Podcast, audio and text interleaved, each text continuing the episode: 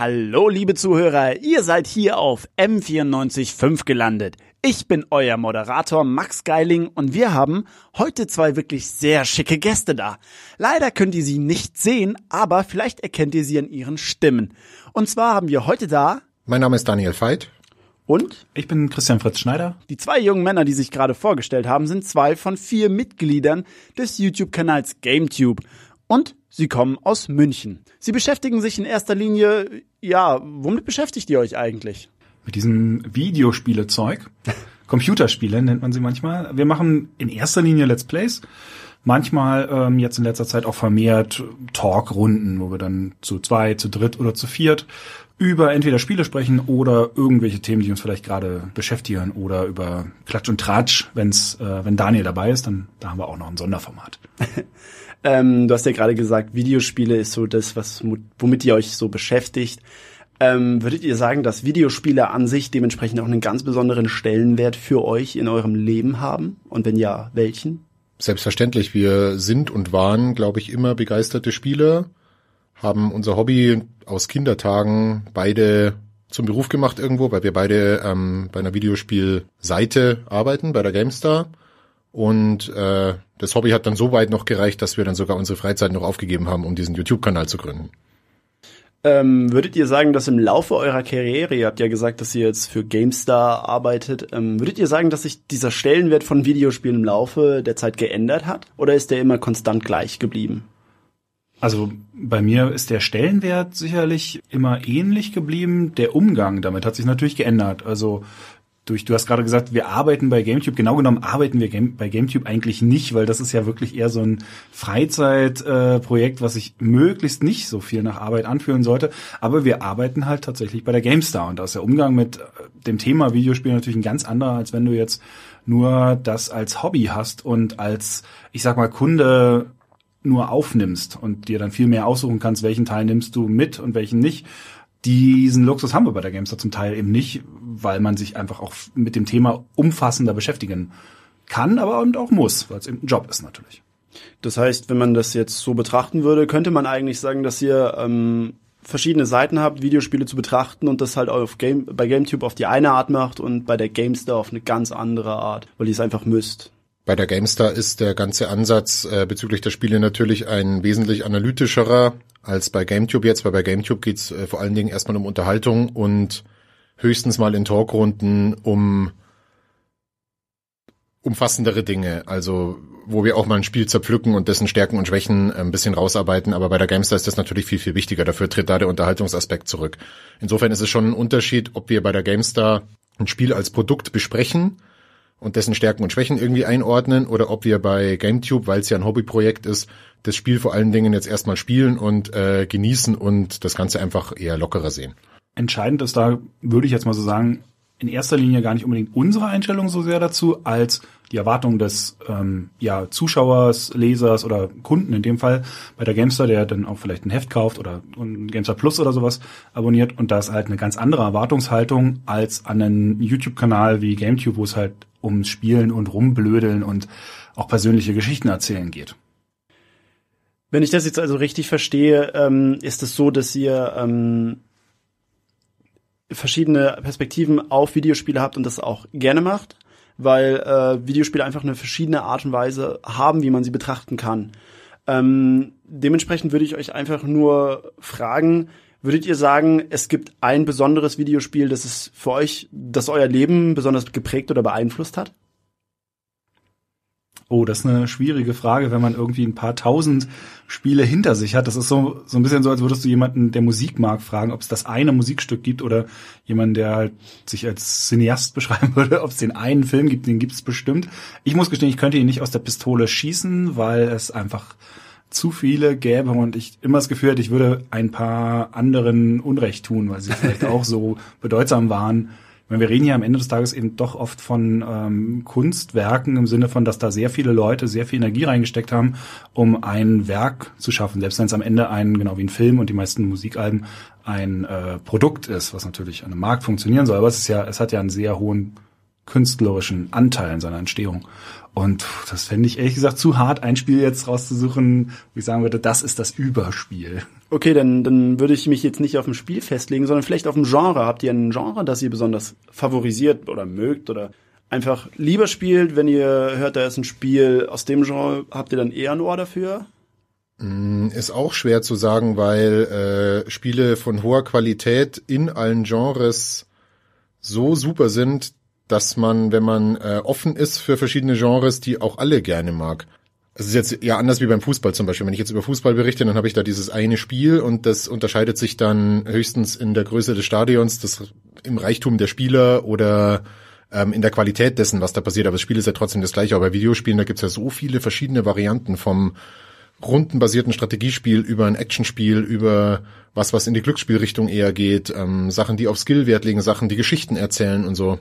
Ähm, ist ganz, ganz schwierig. Ich würde für mich persönlich vielleicht sagen, alles, was eine Geschichte erzählt, ist mir erstmal lieber als was keine erzählt und alles, wo es ums Weltenentdecken geht, ist mir lieber als ein repetitives Spiel. Also ich, bevor ich auch nur eine Stunde mich in immer die gleiche Call of Duty Schlacht auf der gleichen Map stürze, wo nichts passiert, geschichtemäßig, ähm, spiele ich lieber 50 Stunden Assassin's Creed und äh, entdeckt da vergangene Epochen zum Beispiel. Das fand ich sehr interessant, dass du das gesagt hast mit den äh, mit den mit den Stories, weil ich bin ich bin persönlich ein Spieler. Ich liebe Geschichten unheimlich, wenn man sie entdecken kann, wenn man sie äh, wenn man sie selbst zusammenpflücken muss. Teilweise. Ich bin zum Beispiel überzeugter Dark Souls Fan. Mhm. Ähm, das ist so eine ganz große Leidenschaft von mir. Und deswegen finde ich das eigentlich sehr schön, weil äh, ich finde, da erkennt man einfach, dass, dass ähm, viele Videospieler da auch, ich glaube, den, den Spirit da insofern teilen. Wie seht ihr das denn? Schwer zu sagen. Ähm, in den letzten Jahren ist eher der Trend erkennbar, dass die, der Großteil der Spieler nicht mehr so großen Wert auf eine vorbereitete Geschichte legt, sondern dass die Leute lieber die Geschichten mögen, die selbst aus dem Spiel heraus entstehen. Also gerade bei jungen Menschen entstehen ja die Geschichten in Minecraft zum Beispiel nicht, weil das Spiel das die vorgibt, sondern weil die Spieler im gemeinsamen Spielen von Minecraft selber Geschichten erleben. Oder bei ähm, Sensationsspiel letztes Jahr ähm, Player Unknowns Battlegrounds, da ist auch jede Runde anders und die Spieler reden dann hinterher drüber, was sie in dieser einen Runde jetzt wieder Spannendes erlebt haben, ohne dass ähm, im Spiel selber die Geschichte schon drin war. Also ist, glaube ich, eher eine Geschmackssache, wer da was lieber mag. Ich glaube, man merkt es halt auch ein bisschen durch den Aufstieg des E-Sports in den letzten Jahren, wie bedeutsam das geworden ist, wie viele Leute daran teilnehmen, sich das anzuschauen, dass es eben doch ähm, Spiele tatsächlich auch als wirklich als Sport wahrgenommen werden, selbst wenn es jetzt halt nur E-Sport ist, aber damit auch eine ganz andere Klientel ansprechen, als jetzt vielleicht so die klassischen Spiele, die Daniel und ich äh, wahrscheinlich so eher bevorzugen würden, nämlich Erzähl ähm, Spiele und dann gibt's aber eben noch diesen riesengroßen Markt von Spielen, die tatsächlich eher in einem Sinne von einem, wie einem Fußballspiel funktionieren, die sich auch so verstehen. Also Mediumspiel ist halt so breit inzwischen aufgestellt. Es gibt das Spiel als Erzählmedium, und es gibt das Spiel als Sportmedium. Und da würde ich halt sowas wie ein Autorennspiel, ein, äh, ein FIFA oder eben dann halt auch ein Dota oder, oder ja, PUBG auch, Spiele, die Sportregeln folgen. Da wir jetzt ja auch noch im Radio sind, würde mich so an und für sich einfach interessieren, beschäftigt ihr euch mit Gaming-Musik? Ich meine, du bist Musiker, aber Gaming-Musik, ist das so, hockt ihr euch zum Beispiel teilweise hin und hört einfach einen Gaming-Soundtrack? Ehrlich gesagt, nein. Ähm, ich habe einige Kollegen oder wir haben einige Kollegen bei der GameStar, die hören sehr viel Gaming-Musik. Ich bin kein großer Soundtrack-Hörer, ehrlich gesagt. Ich freue mich, wenn ein Spiel einen guten Soundtrack hat und da ist die Qualität teilweise wirklich herausragend. Ähm, aber ich höre es mir persönlich jetzt nicht speziell an. Ich freue mich, wenn ein Spiel einen tollen Soundtrack hat oder einen abwechslungsreichen oder originellen, aber so speziell jetzt eher nicht. Auch so typisches, was gerne mit Gaming-Musik assoziiert wird, so Chiptune-Sound, also alles, was eher klingt wie Spielemusik in den 80er Jahren. Ähm, hatte viele oder hat's noch viele Einflüsse auf Elektromusik zum Beispiel, finde ich teilweise ganz interessant, wenn man so ein bisschen so einen Anklang wo hört, aber dass ich mich jetzt da über Alben informiere, welcher Artist da jetzt wieder was gemacht hat oder so, hm, ehrlich gesagt, nee. Also ich wüsste nicht, dass ich jemals einen Spiele-Soundtrack so nochmal einzeln irgendwie richtig gehört hätte, so nach dem Motto, das höre ich jetzt, um die Musik zu genießen. Würde mir keiner einfallen, wenn ich zurückdenke. Und es gibt ja wirklich tolle, aber für mich ist es oft wirklich die Kombination, das muss dann schon zusammen mit dem Film sein, äh, nicht mit dem Film, mit dem ähm, Spiel sein, so wie es mir bei Film-Soundtracks, wenn es jetzt ein klassischer Score ist, auch gehen würde. Da würde mir dann das Spiel fehlen. Ich wäre jetzt zum Beispiel nicht so jemand, der auf dem Final Fantasy Konzert rennen würde oder ein Konzert, wo dann Super Mario Melodie läuft und solche Sachen. Ich muss auch ganz, ich werde mich da jetzt wahrscheinlich bei Spielefans unbeliebt machen, aber ich muss auch ganz ehrlich gestehen, ich finde das alles ein klein bisschen prätentiös. Also es ist so dieses, ah, es ist genau wie mit Super Mario T-Shirts durch die Gegend laufen. Das ist aber, glaube ich, auch eine Gen Generationssache. Wir sind halt noch so ein bisschen so diese Kellerkinder, die äh, in der Schulzeit noch dafür gehänselt wurden, Videospiele spielen zu, äh, gespielt zu haben. Und ähm, jetzt ist das halt überall, aber ich weiß nicht, dadurch, dass es überall ist, brauche ich es nicht mehr überall. Also wir sind vor allem auch beide so alt, dass wir auch die, äh, schon zu alt waren, als die Nerdkultur zur Mode wurde. Sogar dafür waren wir dann schon zu alt. Also Wobei man ja, finde ich, beinahe schon sagen kann, dass ihr zumindest in Deutschland stellenweise dafür gesorgt habt, dass die Nerdkultur Mode geworden ist. Weil wenn wir jetzt einfach mal zu eurem GameTube YouTube-Kanal gehen, könnte man ja sagen, dass der durchaus Einfluss darauf hatte, ähm, wie ihr letzten, wie letzten Endes Jugendliche Gaming wahrnehmen. Also würdet ihr sagen, dass ihr Jugendliche da großartig beeinflusst habt oder habt ihr das so selbst gar nicht wahrgenommen? Also wir bestimmt wir nicht, nicht, sondern wenn, dann waren das unsere äh, Pioniervorläufer. Ja. Wir sind ja auf den Let's Play-Zug auch relativ spät aufgesprungen, erst über die GameStar und dann mit GameTube als Hobbyprojekt. Da waren da war das Feld schon verteilt im Prinzip oder wir hätten uns sehr ins Zeug legen müssen, um da bei den Großen noch mitzuspielen. Ich glaube auch gar nicht, dass es die Schuld von den Großen war, ehrlich gesagt. Also ich glaube, wenn wir jetzt Gronk fragen würden, als den größten Let's Player in Deutschland, ob er das Gefühl hat, dass er irgendwelche Jugendkulturen beeinflusst hätte, der würde wahrscheinlich auch mit den Schultern zucken und sagen, ich habe doch nur was gespielt und dazu ein Video aufgezeichnet. Das ganze Influencer-Ding, was du jetzt vielleicht meinst, dass junge Menschen, die aus dem Videospielsektor bei YouTube kommen, dann anfangen, eine ganze Generation irgendwo zu beeinflussen. Deswegen ja auch der Begriff Influencer das ist viel später entstanden von viel jüngeren Leuten als wir und viel gesteuerter von Leuten, die da mehr drin gesehen haben als nur ein Hobby, sagen wir es mal so. Okay, also ähm, ich sehe es anders, weil ähm, ich muss sagen, ich habe vor vier Jahren habe ich euren Kanal entdeckt. Ich kann da dementsprechend sagen, dass nicht nur ich euch geschaut habe, sondern auch viele, viele andere äh, euch da wirklich teilweise beobachtet haben bei dem, was ihr da gemacht habt. Deswegen finde ich das sehr interessant, dass ihr das überhaupt gar nicht so selbst wahrgenommen habt oder vielleicht einen ganz anderen Blickpunkt drauf habt. Ich weiß nicht, wie, wie würdet ihr denn jetzt reagieren, wenn ich euch sage, so meine Jugend habt ihr auf jeden Fall beeinflusst. Ich war damals 16, 18 und hab euch so beim beim Videospielen. Ich weiß noch Slenderman, als ihr das damals rausgebracht habt und damit sogar in den YouTube Trends wart. Hm. Waren äh, wir? Weiß ich gar nicht zum Beispiel. dann, dann hoffe ich mal rückwirkend, dass wir nicht allzu viele Schimpfwörter benutzt haben. Nein, Schatz beiseite. Ähm, also wie gesagt, ich glaube, wir waren dafür immer zu klein und immer zu alt und immer zu eigentlich auch schon so ein bisschen durch. Also da, weil wir eben nicht wir hatten auch, ich habe nie das Gefühl gehabt, dass wir die, so diese typische 12, 15 Jahre alte Kreisch-Klientel haben, ähm, die man aber, glaube ich, zum gewissen Grad auch braucht, um, um sehr, sehr erfolgreich zu werden in dem Bereich. Das hatten wir so nie, zum Glück, muss ich sagen. Aber äh, ich glaube, wir waren da immer ein bisschen bisschen zu sperrig vielleicht, um, um da jetzt wirklich Trendsetter zu sein. Aber, ähm, weil du ja auch gesagt hast, du hast es äh, gesehen, als du auch jünger warst, was du 16, hast du jetzt gerade gesagt? Ja, 16, 18 so in dem Dreh. So. Ähm, was, äh, ich weiß nicht, wie viele Leute das gesehen haben, aber was ich tatsächlich immer total toll fand, ist, ähm, wir haben eine Zeit lang auch Let's Plays gehabt, die man auch mit jüngerem Publikum schauen mhm. konnte, weil die Spiele auch für jüngeres Publikum geeignet waren. Und ich rede jetzt irgendwie so Lego-Spiele, also Spiele, die auch irgendwie eine Familie mit ihren Kindern oder so anschauen kann. Und das muss zum Beispiel ich sagen, das, hat, das war immer das schönste Feedback, was wir so bekommen haben oder was ich am, am schönsten fand, wenn uns Familien geschrieben haben und gesagt haben, sie gucken diese Lego-Spiele zusammen mit ihren Kindern. Das fand ich immer total cool, weil ich so dachte, hey geil, da ist man irgendwie, äh, da nimmt man irgendwie auf eine gewisse Weise am Leben dieser Familien teil, auf eine positive Art, also nicht so von wegen, oh geil, guck mal, wie wir denen jetzt hier die Gliedmaßen ausreißen und, und, und irgendwie über den Haufen schießen oder so, sondern positiv, freundlich, nett mit halt einem Lego-Spiel, also irgendwie, ich weiß nicht, fand das immer, das hatte was sehr, sehr äh, äh, sympathisches. Und mich hat das immer sehr happy gemacht, wenn ich das mitbekommen habe, dass das Familien sich in dem Rahmen angeschaut haben. Womit ich nicht sagen will, dass ich nicht auch auf gewaltverherrlichende Spiele stehen würde, so ist nicht. er setzt ja fast den, den äh, Samstagabend vom Fernseher dann ja quasi. Das finde ich super bei aktuell, wenn man bedenkt, was aktuell so im Fernsehen läuft. Also äh, das, dann finde ich toll, wenn man dann eher uns zum Beispiel schaut. Da würde mich zum Beispiel interessieren, wenn du sagst, ähm, vor vier Jahren hätte das deine Jugend beeinflusst, dann würde ich gerne wissen, wie hat's dich denn beeinflusst in deiner Jugend? Weil, also jetzt ähm, tatsächlich aus persönlicher Neugier, was, was hat sich denn dadurch bei dir verändert? Haben wir dich politisch in irgendeine Richtung geschoben? Ich hoffe nicht. ähm, haben wir dir irgendwelche Running Gags in den Kopf geplant, äh, gepflanzt? Ich hoffe ja. Ne? Weiß ich nicht. Ich glaube, das erste, was ich von euch tatsächlich so richtig geschaut habe, war äh, euer Olympia. Ähm, was waren das? Zwei. Mario und Sonic, glaube ich, ne? Olympia? Nee, nicht Mario und Sonic. So? Ach, äh, 2014 in London genau. mit, mit äh, Armin Drückeberger und so. Genau. Das war so eins der ersten Projekte, die ich von euch mitbekommen habe. Und äh, ich glaube, ihr habt mich einfach größtenteils auch in meinem Humor geprägt.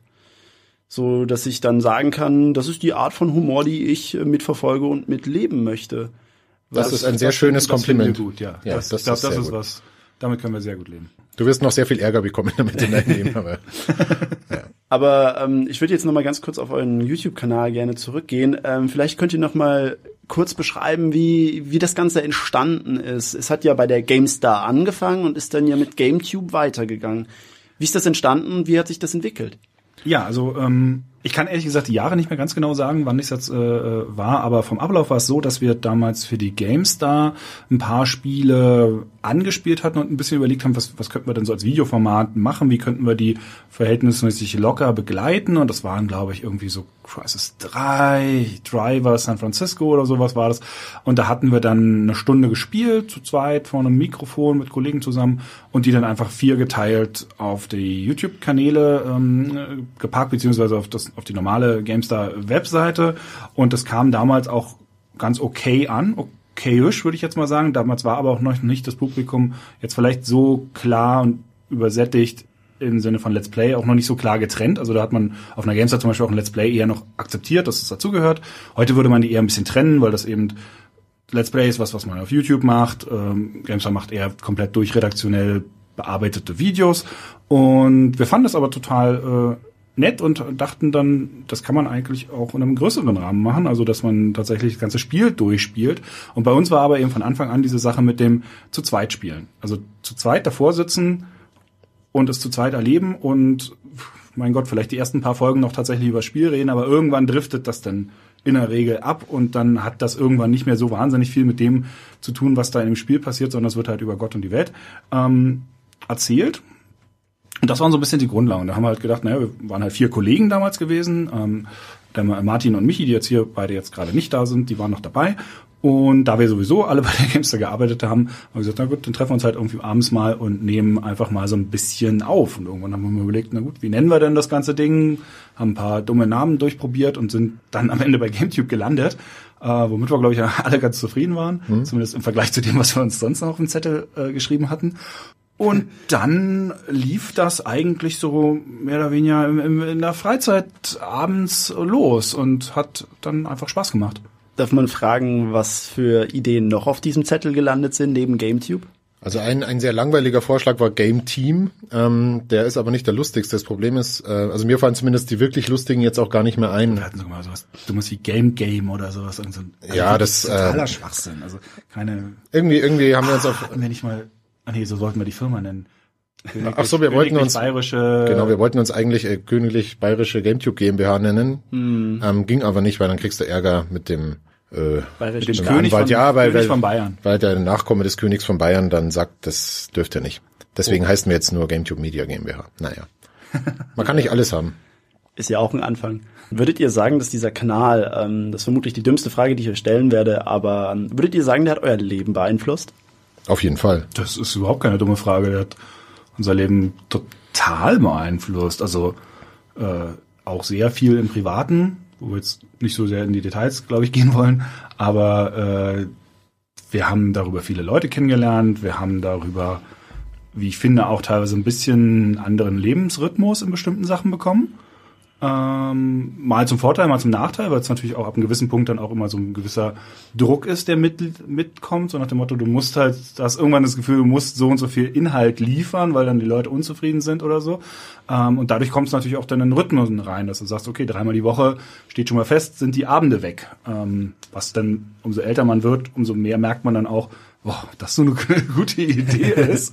ähm, von daher, das hat total starken ähm, Einfluss auf unser Leben gehabt. Es hat vor allem für uns vier, also ich glaube, ich spreche da für uns alle, ähm, relativ zügig und überraschend zu irgendeiner Form von Ruhm, also jetzt inzwischen nicht mehr so, aber als es losging und als Let's Play noch eine große Nummer war, ähm, geführt. Was dann schon sehr merkwürdig war, wenn auf einmal äh, junge Menschen von dir ein Autogramm wollen in der U-Bahn oder wenn du, also ich habe es als äh, mit meiner Band erlebt, wir haben dann eine Weile lang nur zur Untermalung von diesen Stundenplänen, wann unsere Videos kommen, haben wir Songs von meiner Band verwendet und plötzlich ähm, haben sich Dutzende Leute extra verabredet, die die Band nur über GameTube kannten, um dann gemeinsam auf die Konzerte zu gehen und sind bis heute unsere treuesten Fans geblieben von der Musik. Und das hat äh, war schon ganz schön krass irgendwie, weil halt die Band auch ein Hobbyprojekt war zum Beispiel und allein dieses bisschen Bohai, was du erzeugst, wenn eine neue Platte erscheint und die Leute dich halt über GameTube kennen, weil wir waren zumindest mal, mm, also wir haben immer noch sehr, sehr viele Abonnenten, die, die Views sind nicht mehr so hoch wie früher, aber du hast halt dann trotzdem mal mit irgendeinem Song als Hobbyband irgendwie dann schlagartig mal zehntausende Leute erreicht, was jetzt auch nicht so normal ist. Ähm, und das war schon deutlich spürbar. Auch, äh, und wir waren es ja auch nicht gewohnt. Also wir sind auf die Gamescom gegangen zum Beispiel, hatten dann über die Games da wieder so eine Bühne, wo mehrere Let's Player aufgetreten sind über die Tage. Mhm. Und dann stehst du da oben und keiner von uns war jetzt der große Bühnenhengst oder die Rampensau, der da irgendwie dafür gemacht ist, dass er da oben steht und dann irgendwie hunderte von, von jungen Menschen bespaßt und auf einmal stehst du da und dann jubeln die dir zu und du denkst echt, was ist hier eigentlich los? Was mhm. machen wir denn? Wir spielen doch abends nur irgendwie so Spiele und machen blöde Witze dabei. Also es war schon, war schon äh, ganz geil eigentlich. Das, was eigentlich so jeder macht, würde ich behaupten, weil ich sitze ja häufig genug auch abends vor der Konsole und zock noch was. Ja. Wie würdet ihr denn jetzt darauf reagieren, wenn ich euch Folgendes sage? GameStar hat dadurch profitiert, dass ihr GameTube gemacht habt. Das müsstest du wahrscheinlich erstmal die GameStar fragen, ob die das auch so sehen. Okay. Ähm, es gibt da sicherlich Schnittmengen, aber würde ich jetzt, weiß ich nicht. Kann ich schwer einschätzen, ich ehrlich auch. gesagt. Also, also weiß nicht, wüsste jetzt nicht, wo die so doll jetzt davon, wo die Gamestar als Marke jetzt so doll davon profitiert. Also ich glaube, zum Beispiel so die Gamestar als Marke profitiert sicherlich davon, dass Michi ähm, zum Beispiel die News moderiert, die News-Sendung auf dem Gamestar YouTube-Kanal und da sehr präsent ist und einfach ein tolles Auftreten hat. Aber äh, ansonsten jetzt von uns würde uns nicht so vorkommen, würde ich jetzt mal so sagen. Vielleicht, weil wir es gar nicht mitbekommen haben, ähm, vielleicht gibt es den einen oder anderen, der überhaupt nur dadurch, dass wir im GameTube gemacht haben, überhaupt mitbekommen hat, dass es sowas wie eine GameStar gibt, im Sinne von Heften oder auch Webseite, äh, und dass man da, wenn man jetzt nicht irgendwie so klassisches Let's Play haben will, da auf eine andere Art und Weise irgendwie tiefer in das Thema Spiele einsteigen kann. Aber also ich weiß nicht, ich wüsste nicht, dass ich das jetzt irgendwie. Also ich habe nie irgendwelche Zahlen gesehen, dass ich das irgendwie markant befruchtet hätte. Eher andersrum. Also eher haben wir, haben wir GameStar genutzt, um ähm, GameTube ein bisschen anzustoßen, weil wir eben, wir waren halt die vier Leute von GameStar und haben dann auch öfters mal ähm, GameStars, GameStar Sachen einfach, äh, beziehungsweise die GameTube Sachen auf GameStar verlinkt und solche Sachen, um da so ein bisschen so ein ersten Schub zu bekommen oder auch einfach natürlich auch ein bisschen teilweise Zugänge genutzt. Also äh, klar, wir haben halt jede Woche mit Entwicklern und so zu tun und ähm, dann sind wir gerade in der Anfangszeit halt auch verhältnismäßig leicht an Versionen und solche Sachen angekommen. Heutzutage ist es Standard, weil sich der ganze Markt auf diese äh, in Anführungszeichen Influencer eingestellt hat. Also weil sie mhm. natürlich sehen, ja, okay, die müssen wir aktiv, Entschuldigung, die müssen wir aktiv unterstützen. Ähm, dem müssen wir Zugang geben, Versionen verteilen und so. Das war ja in der Zeit, als wir angefangen haben, eigentlich noch nicht so. Da war auch noch viel die Frage, ist das eigentlich legal? Wie sind da die rechtlichen Grenzen und solche Sachen? Und da war für uns GameStar im Grunde genommen die viel größere Hälfte, als dass wir irgendwas GameStar geholfen haben. Okay, aber nicht der GameStar sagen. es ist sogar eher so, dass es ähm, auf lange Sicht teilweise sogar ein bisschen zu Schwierigkeiten geführt hat, weil dann bei vielen Leuten da draußen es den Eindruck gemacht hat, als wäre GameTube der offizielle Let's Play-Kanal der GameStar, aber das war nie der Fall. Also wir sind eine eigene GmbH und ähm, wir trennen das auch sehr, sehr strikt. Also wenn wir zum Beispiel bei einem Publisher anfragen, ob wir einen Key bekommen für ein Spiel, weil wir das Let's Playen wollen, dann läuft das über die Game, über GameTube, weil es da sonst irgendwelche Verstrickungen gibt, die beide Seiten nicht wirklich wollen. Also das sind schon zwei getrennte Entitäten, aber natürlich gibt's da gewisse Schnittmengen. Finde ich nämlich ultra witzig, weil ich nämlich genau damals überhaupt erst auf die GameStar gekommen bin. Ich habe gedacht, ihr wärt der YouTube-Kanal von der GameStar, was ja auch irgendwie vom Namen her total Sinn ergeben hat. Und dann habe ich halt ähm, irgendwann habt ihr dann über die GameStar geredet, dann habe ich gegoogelt, was das ist, dann habe ich gesehen, das ist, ein, das ist eine Zeitschrift, dann habe ich mir die regelmäßig gekauft, dachte mir so, boah, voll krass, bis ich dann irgendwann herausgefunden habt, okay, äh, das scheint irgendwie getrennt voneinander zu sein und das ist eher ein Hobbyprojekt, was ich dann äh, tatsächlich ein bisschen zerschmettern fand, aber es hat mir auf jeden Fall gezeigt, dass es sowas wie Videospieljournalismus gibt, also zumindest in, in textlicher Form, weil ich das vorher sonst nur zum Beispiel durch Giga kannte, was ja eher Video, äh, Fernsehformate waren und ähm, da habe ich das erstmal so wirklich mitbekommen, okay, das gibt's auch als Textform.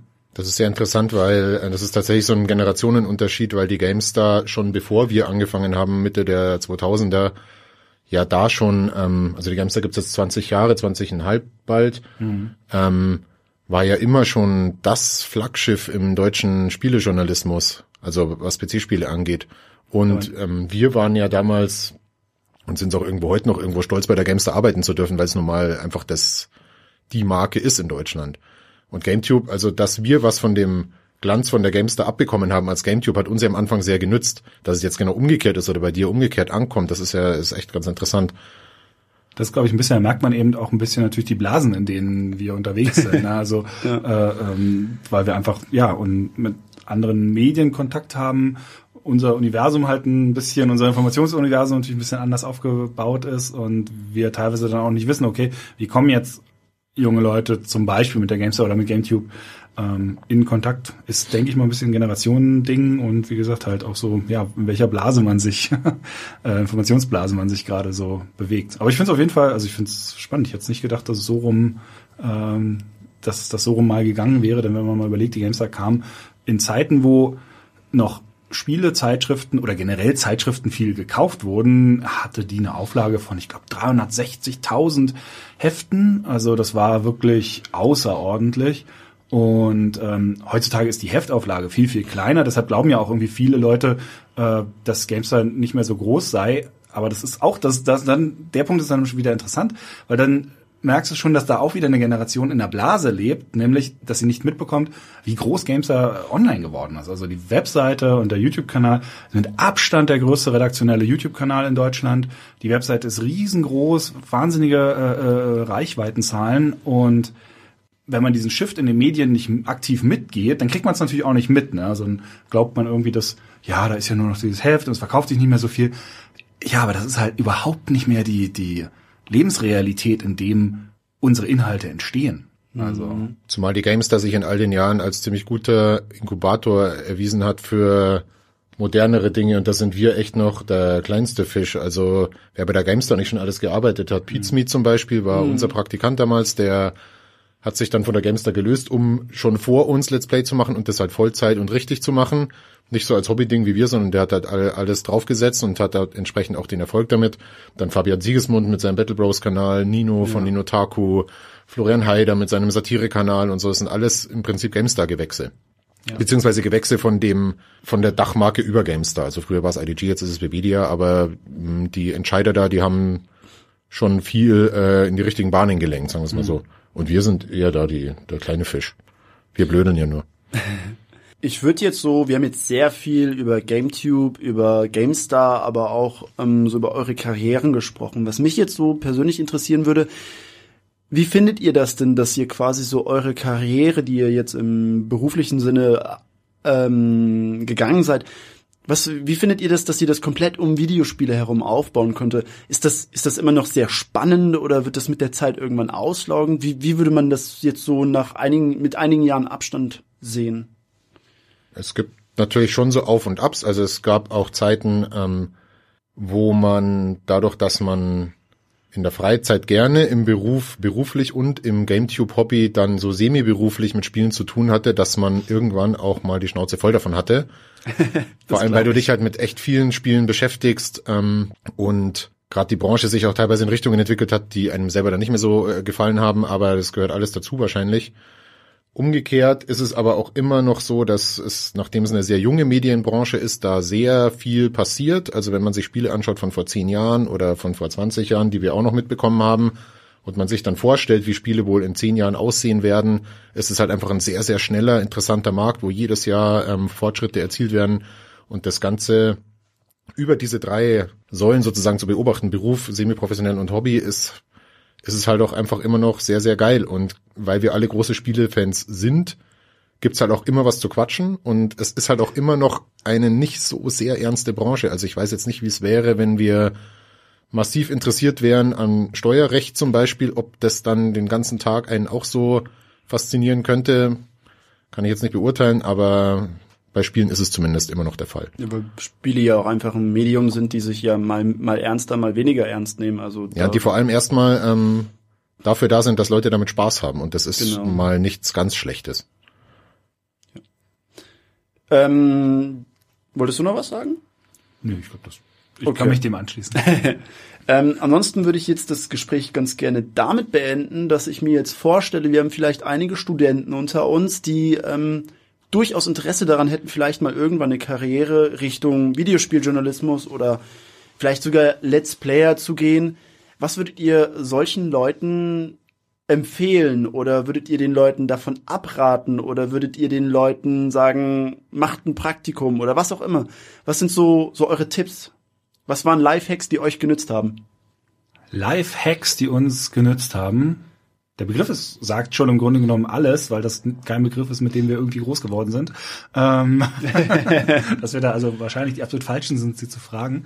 Ähm, wenn jetzt hat, also da muss ich jetzt mal ein bisschen Illusionen zerschlagen, fürchte ich. Äh, das wird jetzt keine Antwort von wegen, ja, das ist das Geilste überhaupt und man sollte möglichst alles über Bord schmeißen, um in diese Richtung zu gehen ähm, die, die Vorstellung, die vielleicht viele davon haben, einerseits Spieljournalismus ähm, zu machen und ich zu Let's Play kommen wir, glaube ich, später nochmal, was, was völlig anderes ist. Spieljournalismus und Let's Plays und, und, und YouTuber sein und Influencer sein sind zwar völlig unterschiedliche Sachen. Und in Sachen Spieljournalismus muss man sehr realistisch sein. Es gibt nur sehr wenig Jobs in diesem Bereich. Die sind sehr, in der Regel sehr schlecht oder sagen wir mal mittelmäßig in der Medienbranche äh, äh, bezahlt. Wer in der Medienbranche mhm. arbeitet, wird wissen, dass das nicht sonderlich toll ist, nicht sonderlich viel äh, ist. Also man sollte nicht auf keinen Fall diesen Job irgendwie auch nur ins Auge fassen, wenn man überlegt, ist das was, womit ich mein Leben absichern will. Also wenn man das nur machen will, um einen Job zu haben und Geld zu verdienen, dann ist das, glaube ich, die falscheste Entscheidung, die man treffen kann. Wenn man es jetzt natürlich, wie ich jetzt mal von ausgehe, die meisten machen würden, nämlich aus Leidenschaft, dann ähm, sollte man aber im Hinterkopf behalten, dass das eine äh, sehr harte Branche ist, auch eine sehr ähm, von der natürlich wie immer bei Medien auch von der jugendgetriebenen äh, Branche. Also man wächst auch verhältnismäßig schnell raus ein bisschen zu einem gewissen Grad. Ähm, und das muss man, glaube ich, schon ein bisschen im Hinterkopf haben. Praktische Empfehlung ist für mich, also ein Studium kann sicherlich nicht schaden. Ähm, Praktikas können auch sicherlich nicht äh, schaden. Man braucht nicht unbedingt ein abgeschlossenes Studium, um in diesem Bereich ähm, tätig zu werden, weil das kein, es ist ja kein, kein äh, Beruf, wo festgeschrieben ist, wie der Weg da rein soll, mhm. sein soll. In der Regel, wie immer, wenn es irgendwie um Medien geht, ist es doch was, wo man verhältnismäßig schräg einsteigt in die ganze Geschichte und durch Zufälle wahrscheinlich da landet. Also ich kann mir, ich wüsste nicht von vielen Leuten, die den großen Lebensplan hatten, in den Spielejournalismus zu gehen und dann da auch wirklich wahnsinnig weit gekommen sind. Äh, und das ist eben auch ein, ein totales Glücksfeld. Ne? Also wie gesagt, es ist kein sehr großer Bereich, gerade in Deutschland. Da sind nicht allzu viele Leute aktiv, wenn sie es nicht gerade hobbymäßig nebenbei machen. Und ähm, es hat mit sehr, sehr viel mit Glück zu tun, da zu landen. Es hat aber auch mit ähm, einer gewissen Disziplin zu tun, denn es gibt immer wieder Stellenausschreibungen im Spielejournalismus für alle möglichen Stellen, also Video, ähm, Redakteursstellen, auch so Sachen wie Sales zum Beispiel, da wo du jetzt nicht unbedingt der große Autor sein musst. Ähm, wir stellen aber immer wieder fest, dass wenn wir Stellen ausschreiben, dass ein Großteil der Bewerbungen, die ankommen, wirklich dürftig sind. Also wer sich dafür interessiert, dem rate ich doch dringend, äh, eine wirklich gute Bewerbung abzugeben und dann ist die Chance da reinzurutschen gar nicht so gering. Er soll sich aber lieber nicht die Hoffnung machen, was, was man immer gefragt wird oder was wir auch wahrscheinlich auch immer gefragt wurden, was machst du da? Und dann sehe ich bin halt, ich arbeite bei einer Videospieljournalismusfirma. Ach so, du hockst da den ganzen Tag und spielst. Mhm. Weil das ist äh, totaler Quatsch. Es wird im Büro wenig bis gar nicht gespielt. Das wird eigentlich davon ausgegangen, dass man das auch in seiner Freizeit macht. Ähm, es sind dann, wenn es um wirklich wichtige Titel geht, bedeutet das auch, dass man innerhalb von drei, vier Tagen mal 30 Stunden Spiel wegknüppeln muss und die aber dann auch analytisch und nicht so mal so Larifari, sondern da, da verliert auch das Spiel ein bisschen an Genuss, weil du es tatsächlich als Job dann machst. Ähm, also das muss den Leuten schon bewusst sein. Andererseits ist es aber halt trotzdem immer noch, finde ich, eine sehr, sehr coole Branche, weil du halt, wenn du Spieleenthusiast bist, einfach den ganzen Tag mit der Materie zu tun hast und sich einfach so viel ändert innerhalb von einem Jahr und man jedes Jahr ist wieder eine Spielemesse und es werden wieder Dinge gezeigt, die kommen und da ist jeder Redakteur oder jeder, der da arbeitet, auch wieder irgendwie geil drauf dann. Ja. Das ist schon, das ist schon sehr, sehr schön. Um ganz kurz nochmal zurückzukommen zum ganzen Thema Let's Play, weil ich ja gesagt hatte, dass das ein ganz anderer Weg ist. Ich glaube, äh, wenn wir jetzt so von klassischem Influencer, früher war es eben in erster Linie Let's Play, aber das, auch das hat sich ja geändert. Let's Plays sind ja jetzt nicht mehr unbedingt so das Riesending oder ihre Struktur hat sich einfach geändert, ähm, weil jetzt auch mehr so der Live-Event durch die Livestreams dazugekommen, auch der Entertainment-Anteil viel wichtiger geworden ist. Und ich glaube, da ist vielleicht sogar das Zugangsspektrum noch breiter, weil da noch viel mehr Typen reinrutschen können in diesem Bereich. Man auch äh, so fies das jetzt klingt, eigentlich nicht sonderlich viel Know-how dafür braucht. Also du musst nicht so wahnsinnig viel können, du musst eher ein Typ sein. Das ist eher mhm. die Sache, worüber das läuft. Ähm, und das kann, ja, das kann theoretisch jeder, aber die meisten können, eben, können, können das eben nicht. Und das ist in der Regel eher ein Talent, was du kaum dir anlernen kannst. Den Job, den wir jetzt so machen, die kannst du über weite Strecken lernen. Also Journalismus ist ein Handwerk. Das 90 Prozent Journalismus ist Handwerk. Die, Rest, äh, die restlichen 10 Prozent sind Talent für jetzt noch besonders schön schreiben. Aber auf diese 10 Prozent kannst du im Alltag theoretisch auch noch darauf verzichten, weil deine Aufgabe ist es nicht, einen sonderlich tollen Text zu schreiben. Das ist schön als Draufgabe. Deine Aufgabe ist es zu informieren, einzuordnen, äh, zu beurteilen. Das ist dein Job als Journalist. Und als Entertainer ist deine Aufgabe eine ganz andere. Und als Influencer und als äh, Let's Player und als YouTuber bist du in erster Linie heutzutage Entertainer. Du kannst vor allem, also dieser, was wahrscheinlich junge Menschen öfter haben, dieses so, ich würde gerne YouTuber werden oder ich würde gerne Let's Player werden oder Influencer werden. Das wirst du auf dem Reißbrett nicht werden, sondern du musst irgendwas sein, irgendwas haben, was die Leute geil finden und du musst auch irgendwann ein Gespür dafür entwickeln, was es ist und ob du es hast oder ob du es eben nicht hast. Und wie Fritz schon gesagt hat, die meisten haben es nun mal nicht. Deswegen ist das Netz voll mit schlechten Videos.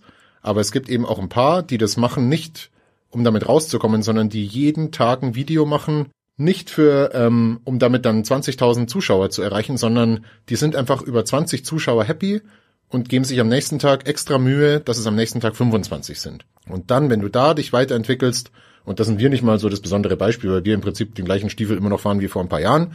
Äh, deswegen sind wir auch nie so groß geworden, wie wir es vielleicht mal hätten werden können. Aber mein Gott. Aber dieser, dieser Ruhm und dieser Beruf YouTuber, das ist nichts, was du planen kannst, sondern das hat sehr viel mit äh, Disziplin und mit sich selbst genau kennen zu tun. Und sogar die ganz Großen, das äh, wird übrigens auch immer äh, unterschätzt, auch die äh, hocken sich nicht abends hin, quatschen eine Stunde ins Mikro und ähm, kriegen dann tausende Euro dafür, sondern auch die haben teilweise echt lange Tage, haben Teams, um die sie sich kümmern müssen, die ihre Videos produzieren, schneiden, verbessern, iterieren, sich alles nochmal anschauen, neue Pläne machen. Also es ist tatsächlich dann auch Arbeit. Dieser, dieser Wunsch, den glaube ich viele junge Leute haben, so ja, ich werde halt äh, YouTuber und ich hock mich da einfach vors Mikro und quatsch ein bisschen, hey Leute, was ist los da? Ähm, das, damit ist deine Rente höchstwahrscheinlich nicht gesichert, junger mm, Mensch. Das ist wahrscheinlich das klassische Star-Ding, ne? Also ich meine, ist ja, heutzutage wollen dann alle YouTuber werden, früher wollten halt alle äh, irgendwie in die Boyband oder keine Ahnung, irgendwie Sänger und tralala werden. Das ist ja so ein typisches Jugendtraumding. Man sieht halt seine Stars und denkt so, ja, da will ich irgendwie auch, das will ich auch, da will ich auch hin. Und man sieht natürlich das Umfeld nicht. Man weiß nicht, was da alles da dran steckt. Und man sieht auch äh, äh, sicherlich oft nicht, was das auch für negative Seiten haben kann, weil in der Regel als auch so als YouTuber oder Influencer, die kommen und gehen auch massiv. Also das ist, da hast du dann vielleicht zwei Jahre, drei Jahre eine richtig starke Phase und danach bist du wie die meisten Stars oder Sternchen, sage ich mal eher, abgemeldet. Nur die allerwenigsten bleiben oben und können sich da etablieren und hat dann auch meistens Gründe, warum sie da sind. Äh, es gibt halt ganz viele Eintagsfliegen, selbst wenn diese Eintagsfliegen vielleicht mal zwei oder drei Jahre halten und äh, zumindest bei mir ist es so, da bin ich dann auf der anderen Seite auch super froh, dass ich für, zum Beispiel für sowas wie die Gamester arbeite, die jetzt vielleicht nie äh, so die absolute Oberspitze in Reichweiten, so was so Influencer, YouTuber angeht, aber sie ist halt beständig und sie ist, äh, man kann sich auf sie verlassen, auch auf ihren, auf ihre inhaltliche Qualität. Also da ist halt wirklich was, was durchhält seit 20 Jahren. Und da bin ich lieber Teil von sowas, als von so einem, so einem ein, zwei Jahre äh, Kreischerfolg Teil, was dann aber danach den riesen Einsturz bringt. Okay. Aber das ist wahrscheinlich der alte Mann, der in mir spricht. ich, wir, wir könnten noch unheimlich viel quatschen. Ich habe eigentlich noch als Thema Twitch, eure, äh, euer Netzwerk Alliance, alles mit auf der Liste. Ich würde das jetzt aber ganz gerne beenden, weil wir schon bei 40 Minuten sind und es oh. sonst einfach zu lange geht. Ähm, vielleicht können wir uns sogar noch ein zweites Mal treffen, je nachdem, wie wir der Zeit Lust und äh, auch wirklich Energie finden. Ähm, wenn ich das jetzt mal ganz kurz zusammenfassen dürfte, würde ich sagen, äh, ihr habt jetzt gesagt, dass euch GameStar als Beruf durchaus geholfen hat, mit GameTube zum einen den Kanal zu starten und den dann aber auch groß aufzuziehen und jetzt genauso zu halten, wie er gerade ist. Ähm, aber dass GameTube für euch wirklich was ist, was ihr nicht als Arbeit anseht, sondern vielmehr als ein Hobby-Spaßprojekt. Nicht ganz. Also ähm, GameTube ist eher so eine Semi-Profession. Also wenn es nur ein Hobby wäre, würden wir es vielleicht auch nicht machen, aber wir machen es immer noch äh, ganz gerne und jetzt mit diesem Shift auch ein bisschen mehr zu so Talk-Formaten, was wir auch ganz gerne gemacht haben, weil wir gesehen haben, dass die Leute erstens uns gerne zuhören und zweitens, dass man mit so Talk-Formaten auch ganz neue Zielgruppen erreichen kann. Ähm, Thema Podcast, was ja wieder sehr groß geworden ist in den letzten Jahren. Und noch gibt's uns und wir sind immer noch ganz munter. Ähm, es ist schon noch immer noch mehr als ein Hobby, würde ich sagen. Ich kann euch auf jeden Fall sagen, dass ich euch weiter verfolgen werde, weil ich äh, euren Kanal nach wie vor immer ultra interessant finde, weil ich persönlich finde, ihr habt nicht diesen, ähm, diesen, ich nenne es immer ganz gern Hipster Jumps, äh, Jump Cut äh, Stil, wo aller zwei Sekunden irgendwas Neues passieren muss, sondern äh, tatsächlich eher so ein Stil, finde ich, der ist sehr informativ, aber auch sehr, ich will nicht elegant sagen, äh, ich würde. Ach, schade. ich weiß nicht, ich, dann sag ruhig Wir wollten alt. immer nur elegant sein, ja. mehr wollten wir gar nicht. Können wir nicht uns auf elegant einigen, dann müssen wir alt nicht sagen. Stimmt. Der das elegante Kanal. Ja. Das sollte vielleicht der Slogan werden. Der elegante Kanal. Nicht die alten Säcke, sondern der elegante Kanal. Ich lasse das jetzt erstmal äh, noch gegen Geld sichern, diese Aussage. Gut. Der, der königlich elegante bayerische Let's Play-Kanal. Habt ihr noch irgendwas, was ihr unseren Zuhörern mitgeben wollt? Stellt vor, jetzt sind jede Menge Studenten da, die euch gerade zuhören. Guckt GameTube und äh, amüsiert euch. Mehr wollen wir gar nicht. Und bleibt positiv und freundlich und äh, vielleicht sogar höflich. Ich weiß nicht, ob das äh, eine, eine Bitte ist, die im Internet verhallt, aber warum nicht wieder ein bisschen netter zueinander sein? Fände ich gut, weil das ist eine Entwicklung, die ich die letzten Jahre gesehen habe, die, wie ich finde, ein bisschen in die falsche Richtung läuft. Ähm, das hat sich schon ein bisschen über die letzten Jahre geändert. Die Tonalität ist sehr viel rauer und härter geworden.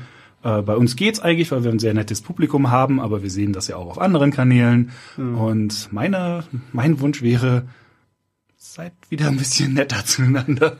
Das wäre auch schon wieder ein eigenes Thema für sich, YouTube-Kommentare. Genau, dann bedanke ich mich auf jeden Fall äh, bei euch. Vielleicht wollt ihr euch nochmal selbst kurz abmoderieren. Das waren Daniel und Fritz von GameTube, eure eleganten Lieblings-Let's Player ab heute. Ich bin Max Geiding von M945 und die zwei sehe ich entweder das nächste Mal im Interview wieder oder vielleicht sogar bei der GameStar persönlich.